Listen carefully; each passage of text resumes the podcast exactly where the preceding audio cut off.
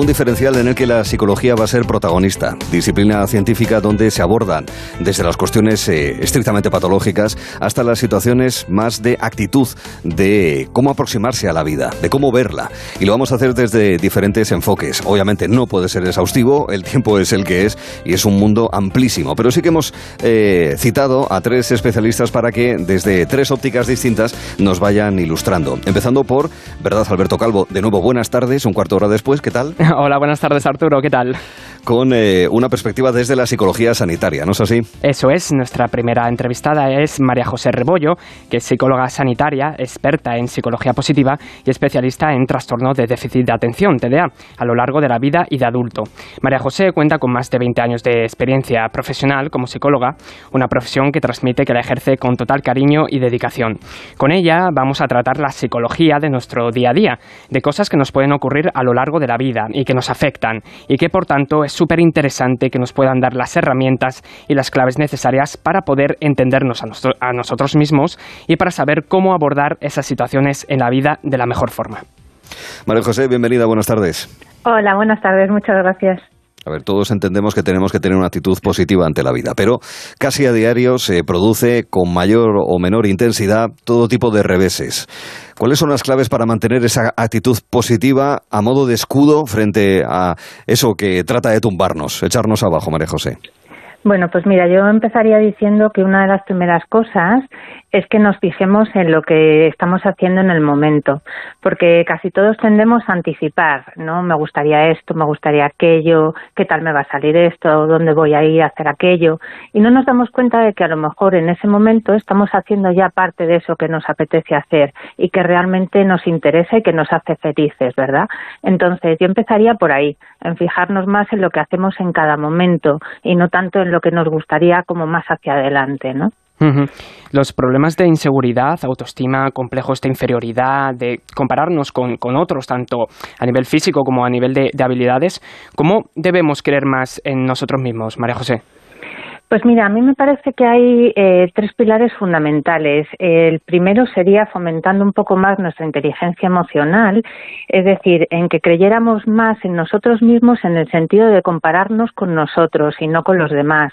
Siempre tendemos, ¿no?, a compararnos con otros. Eh, este está más delgado, este tiene un mejor sueldo, este tiene un mejor trabajo, y sin embargo no nos damos cuenta de que a lo mejor nuestro trabajo actual es mucho más eh, interesante para nosotros y mucho más eh, bueno que el que teníamos hace un par de años, ¿no? Entonces yo empezaría un poco por ahí, fijándonos en qué tenemos ahora y comparándonos en eh, otros momentos de nuestra vida y cómo estábamos eh, de peor o de mejor y cómo podemos hacer por intentar estar eh, más acorde con lo que queremos realmente hacer.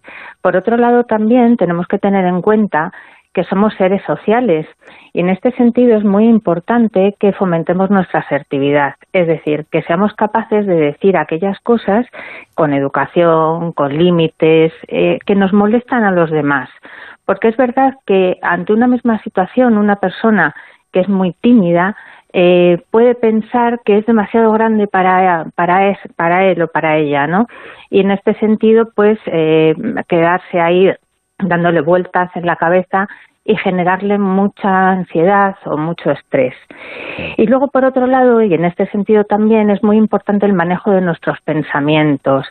En este, eh, de esta manera que comento, ¿no? Si nosotros estamos pensando en que esa otra persona es mejor que yo, en que no voy a ser capaz de conseguir, y siempre me quedo en esa parte más negativa, pues me va a ser mucho más difícil alcanzar aquello que quiero.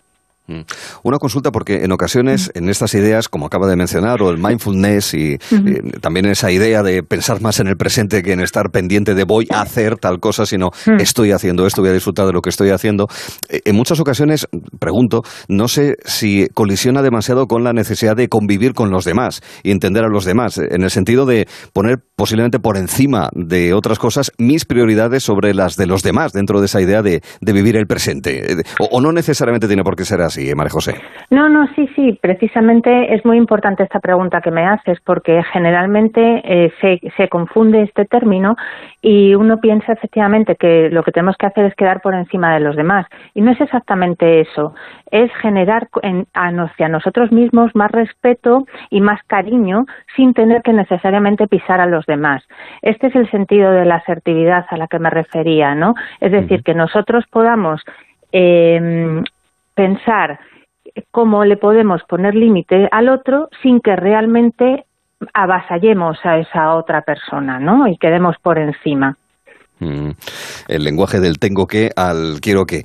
Ah, también le pregunto por una, por una frase que, bueno, no deja de ser una frase de una película. De acuerdo, hay que poner las cosas en justos términos, pero bueno, me dio que pensar y se la voy a trasladar. A ver, en una película sobre el biopic este que hicieron hace poco de Rocketman sobre Elton John y cuando él estaba empezando en el mundo de la música y donde en la Inglaterra de aquellos años, años 60, años 70, él era homosexual y eso en aquel momento, pues obviamente era igual que en España, era una cuestión eh, compleja, ¿verdad? En, en ese contexto histórico, habla con con otro músico y este le dice, un músico americano, le dice, tienes que dejar de pensar en la persona que ibas a ser para pensar en la persona que quieres ser. Yo se lo traslado porque ya digo, es una frase de una peli, punto. No hay que darle más. Pero bueno, no deja de ser una pequeña invitación a la reflexión, María José. Sí, totalmente. Y de hecho es muy importante eh, tener una expectativa y una motivación hacia ese hecho.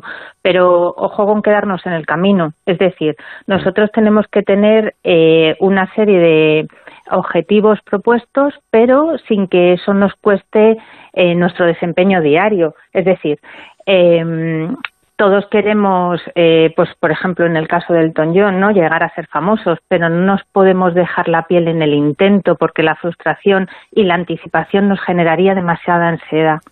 Mm. Y una última pregunta, rupturas amorosas. ¿Hay que abrirse una cuenta en Tinder inmediatamente después o qué opina? Bueno, siempre se dice que un clavo saca, saca otro clavo, ¿no? bueno, no, no. Yo pienso que hay que establecer un duelo necesario para cualquier ruptura, eh, ya sea una ruptura amorosa o cualquier tipo de ruptura, la muerte de un ser querido, la pérdida de un trabajo, la pérdida de una casa, ¿no? Que siempre es verdad que eh, asociamos el duelo con, la pérdida con la muerte y no, es, no siempre es así. También hay que hacer un duelo con la pérdida de una pareja, alguien que realmente nos ha ilusionado, que nosotros hemos puesto eh, mucho interés en esa relación y que de repente esa relación no está, ¿no? Entonces debemos tener un poquito de paciencia y analizar quizá nuestros sentimientos, ¿no? Cómo nos ha dejado esa ruptura, eh, cómo nos encontramos ahora, qué pensamos que podríamos haber mejorado dentro de la relación. No, yo no estoy muy de acuerdo con empezar enseguida una nueva relación, sobre todo por qué, qué nos pasa a nosotros mismos, ¿no? ¿Cómo nos ha dejado esa relación? Vernos de alguna manera en ese momento de nuestra vida. María José Rebollo, hemos hablado un 1% del 100% que podríamos hablar, pero ha sido intenso en cualquier caso y muy interesante. Se lo agradezco de verdad. Eh, María José, un beso y gracias. ¿eh? Muchísimas gracias, otro para ti. Hasta la próxima. Dicen que el deporte no solamente tiene un beneficio físico, eh, moderadamente, ¿no? Evidentemente, otra cosa es que nos vayamos a, extremos, ¿no? Cada uno sabe sus límites, pero que también lo tiene eh, mental, digamos emocional. Incluso también lo que vemos con algunos deportistas de élite puede ser inspirador, también con sus límites, respecto de lo que nosotros podemos hacer en el día a día. Por eso el deporte también nos interesa en este sentido, Alberto. Eso es. Nuestro segundo entrevistado es Carlos García Otero, que es psicólogo laboral, sanitario y psicólogo de jugadores profesionales de pádel. Comenzó en la profesión como psicólogo laboral, posteriormente desarrolló su actividad como psicólogo sanitario, compaginándolo bueno, mm, también con, la psicología laboral y cuenta con más de 25 años de experiencia en, en estos ámbitos. Y desde hace 5 años aproximadamente compagina todo ello con el coaching en pádel, deporte del que es un auténtico enamorado. Carlos trabaja como psicólogo con jugadores profesionales y su labor con ellos es ayudarles y en el terreno mental para potenciar su juego y sacar la mejor versión de ellos mismos como jugadores.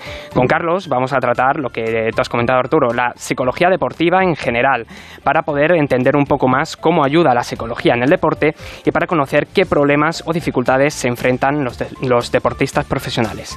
Carlos, ¿qué tal está? Bienvenido. Muy bien, Arturo. Muchas gracias.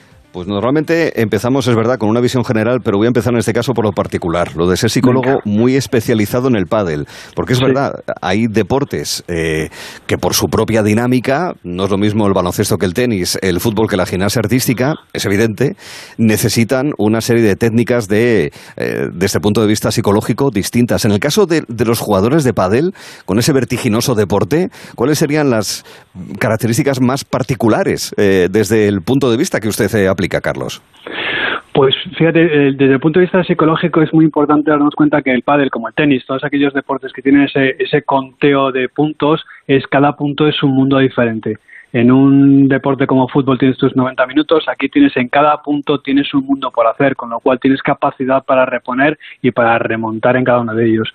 Con lo cual, bueno, pues es una visión muy diferente de, de cómo afrontar y cómo afrontar un partido global eh, punto a punto, como decía uno de nuestros entrenadores favoritos en, el fútbol, partido a partido, pero en este caso punto a punto. Em, em, vemos a grandes deportistas como Paula Badosa, em, que sufre especialmente cuando la gente crea grandes expectativas en, torno a ella. ¿Cómo debe ser, mm, eh, cómo un deportista debe gestionar esas expectativas puesto en, en él o en ella?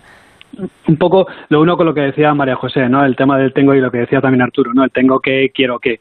Eh, ahí es donde, donde entra en esa exigencia, donde te puedes sentir presionado por todo lo que hay a tu alrededor y entrar en esa, en esa necesidad, en ese eh, tengo que quedar delante de toda esta gente con un nivel eh, exigente y con un nivel muy elevado. Y entonces entran en juego una serie de, de, conceptos ya no solo mentales sino musculares donde estoy tensando músculos inadecuados y empiezo a fallar. Y entonces desde ahí lo que nosotros trabajamos con ellos es la excelencia cambiar ese tengo que que hablabais antes a qué quiero ¿Qué quiero? Dar lo mejor de mí mismo, porque eso, unido con un entrenamiento físico potente, porque tened en cuenta que nosotros trabajamos con profesionales y un profesional trabaja toda su parte física al 100%. Es un entrenamiento constante de, toda su musculatura, con su entrenador, eh, toda la estrategia, toda la parte táctica, nosotros toda su, área mental. Entonces es un conjunto de trabajo y desde ahí lo que queremos es dar lo mejor de nosotros mismos, independientemente de lo que está, de lo que está demandando el exterior. Entonces tengo que cambiar el tengo que al quiero y desde ahí quiero dar lo mejor y funcionamos en ese, en ese nivel. Es un cambio complicado, pero es necesario para poder salir de, ese, de esa exigencia. ¿Mm? El deportista de élite, si lo es para los aficionados, no está exento de lesionarse.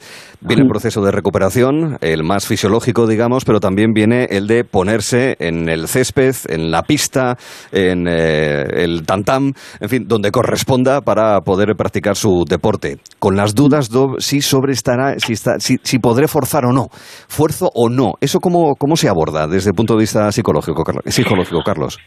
Primero desde, desde, la confianza absoluta en tu, en tu preparador, es decir, en tu fisio. Es decir, es quien lleva tu parte física y con, con quien tienes que tener esa, esa, esa comunión perfecta. A partir de ahí, cuando él te dice vamos adelante, sigue sus instrucciones y tú confías plenamente y empiezas a confiar en ti mismo. Nosotros lo que trabajamos es toda esa eh, focalización en esa musculatura, en, eso, en esa parte lesionada, darle la importancia y no tratar de compensar, porque al final lo que hace nuestro cuerpo muchas veces es que compensa. Cuando tengo una lesión en un lado, compensa al otro lado, para que esa parte más débil no sufra y el otro se potencia mucho más. Nosotros lo que buscamos es que al revés esté equilibrando todo eso desde un punto de vista mental y entonces que juguemos al 100% con cada una de ellas. ¿Por qué? Porque la confianza, repito, es plena en, el, en la parte de quien está llevando toda esa, esa rotura o toda esa lesión. Y entonces nosotros trabajamos ahí. Vamos a dar confianza, vamos a funcionar y vamos a darnos cuenta cómo esto está recuperando todo lo que anteriormente tenía.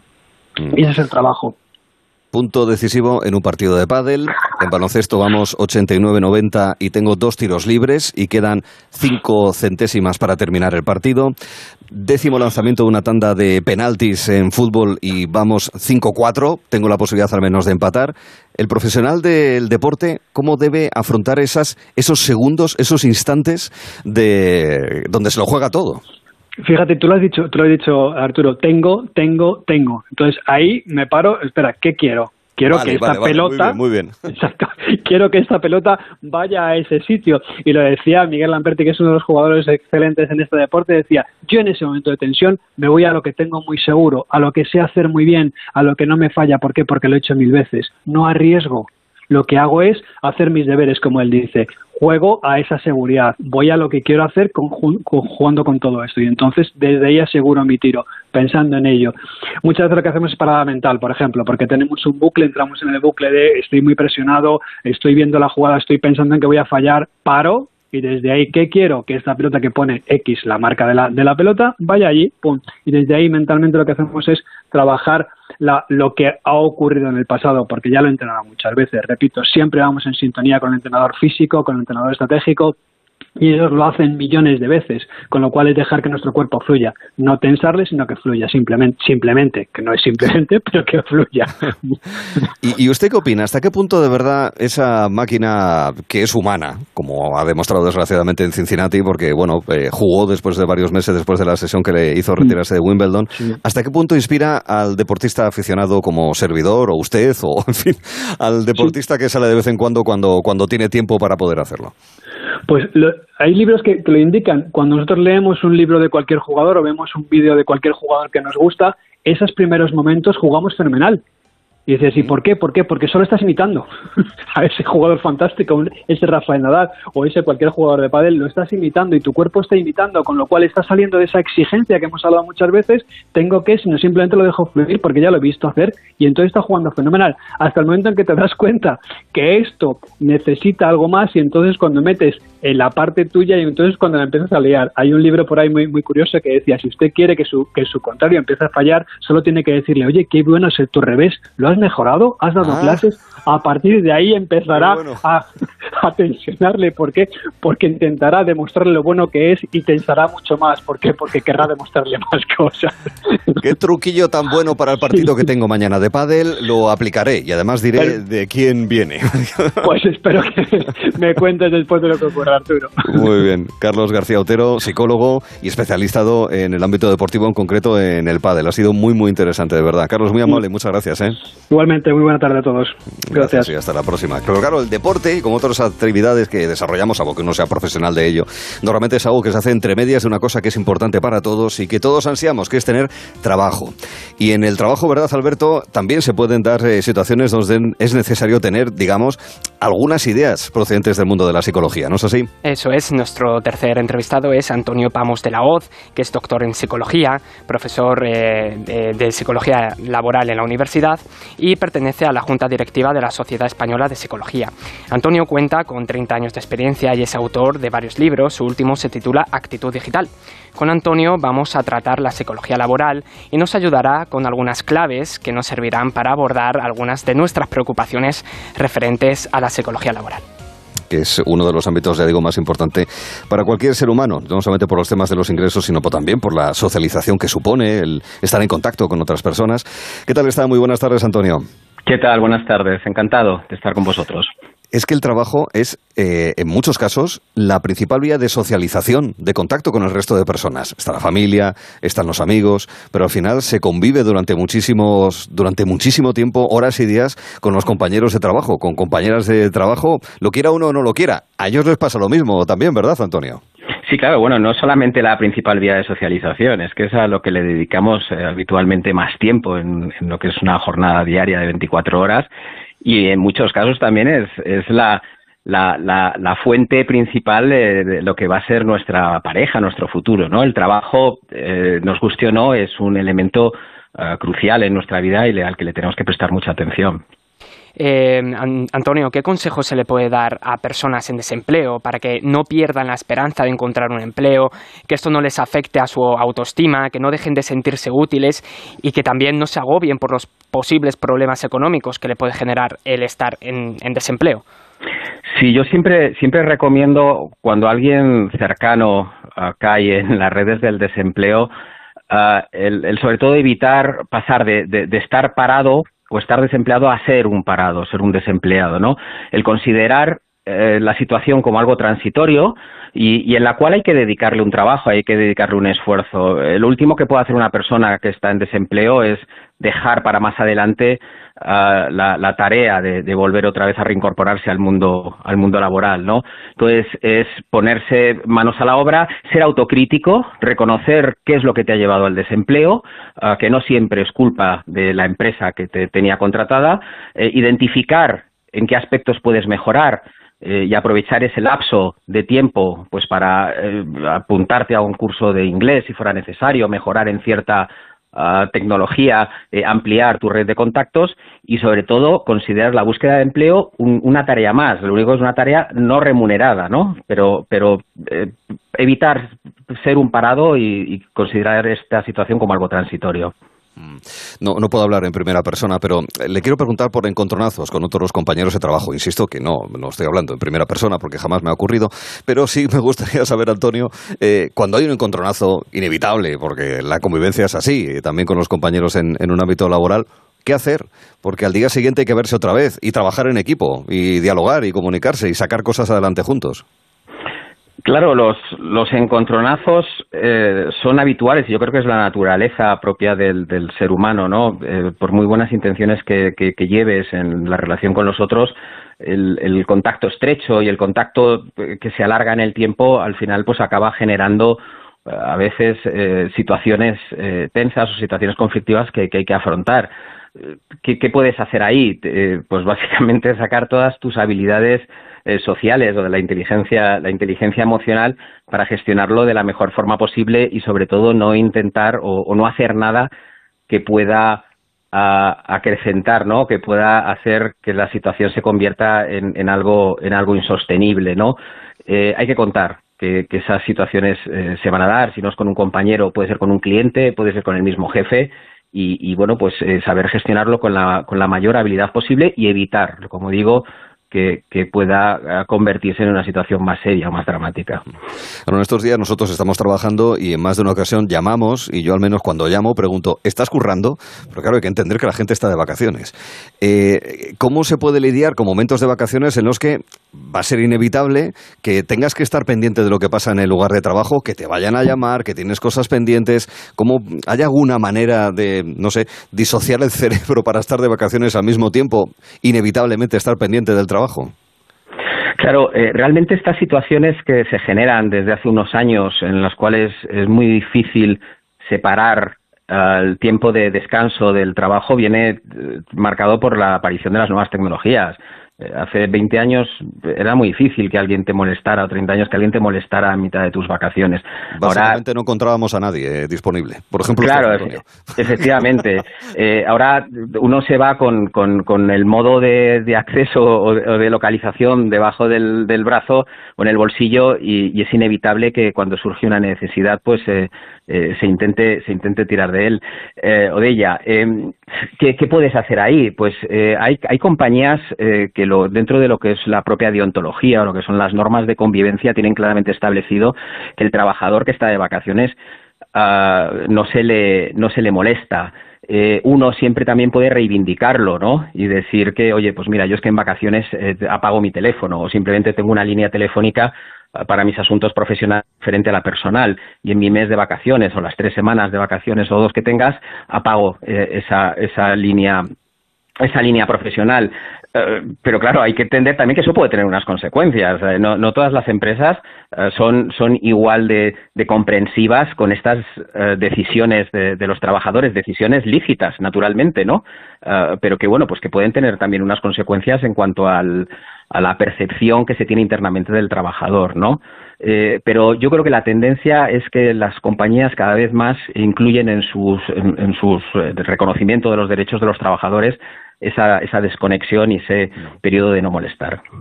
En este minuto y medio que me queda, también querría preguntarle a Antonio sobre otro asunto. Bendito trabajo y que dure para siempre, por lo menos hasta que me jubile. Pero, ¿qué ocurre con eh, el empleado, la empleada que, bueno, pues hay rutina, hay monotonía, es todos los días lo mismo, hay algunos trabajos, en fin, que son más salerosos y otros que son más de repetición? ¿Qué le dice? Bueno, eso tiene que ver mucho con, con, las personas. Yo que una parte de mi trabajo me lo dedico a la selección de personal, cuando se trata de buscar a un trabajador para ocupar un, un, un puesto, llevar a cabo una tarea que es de por sí repetitiva, pues yo sé lo que es una cadena de montaje en una empresa o el, o el cargar, eh, llenar cajas, eh, eh, o sea, que es, que es realmente tedioso, aburrido, siempre buscas ciertos perfiles. Hay personas que lidian mejor con este trabajo repetitivo y huyen y además les genera cierto estrés el, el, trabajo más variado y, más, sorpresivo simplemente porque no tienen esa flexibilidad, no cuenta con esa flexibilidad. Eh, aquella persona que, sin embargo, necesita un entorno más flexible y ha tenido la mala suerte de caer en ese eh, en ese contexto laboral ah, más, más, más, más repetitivo, más, más aburrido, eh, pues, ¿qué, qué, qué puede hacer? Pues eh, llevarlo de la mejor forma posible e intentar salir de ahí cuanto antes, porque se va a desmotivar y, va a sufrir mucho. Hay gente que no está preparada para ese tipo de trabajo y, y, no debería mm. estar nunca, a no ser que sea cuestión de vida o muerte, no debería estar nunca en, esos entornos. Por lo que son eh, ideas de peso que seguro que nos pueden resultar muy útiles, las que le hemos preguntado y podríamos hacer unas cuantas más. Nos quedamos con esas en cualquier caso a Antonio Pamos, psicólogo especializado en el ámbito laboral y le agradecemos además que nos lo haya explicado de manera tan clara y concisa en este diferencial de Gelo esta tarde en Onda Cero. Antonio, muchas gracias, muy amable. Nada, gracias a vosotros. Un saludo. Gracias y hasta la próxima. Y tenemos un trabajo, este Alberto, por delante, ¿sabes? También, ¿no? Sí, sí, sí, sí. Después de este interesantísimo diferencial sobre cómo la psicología puede abordar diferentes facetas de nuestra vida. Eh, tú ya psicológicamente, se lo podíamos preguntado, preguntado a Carlos, ¿ya te has preparado psicológicamente? ¿Ya te has inspirado en Rafa Nadal para el choque de generaciones, pues verdad? Voy, voy a tope, voy a tope y vais a morder el polvo, ¿eh? Solamente digo eso. O sea, tú fíjate cómo voy, Espérate, ¿eh? espérate. Bueno, bueno, bueno. ¿Tú has, visto la, has visto la raqueta que traigo yo aquí? Fíjate Bueno. qué pedazo de raqueta. Fíjate qué pedazo de raqueta. Y además, y además, incluso tengo el pie dormido. O sea que Bueno, incluso con el pie dormido soy capaz de ¿eh? ganar. Ese lo aprovecharemos. Choque de generaciones en unos minutos. Hasta luego, Alberto, con el equipo Gelo, Senior y Junior. 19-17, apenas dos puntos. ¿Remontarán los más jóvenes? En breve lo conocerán.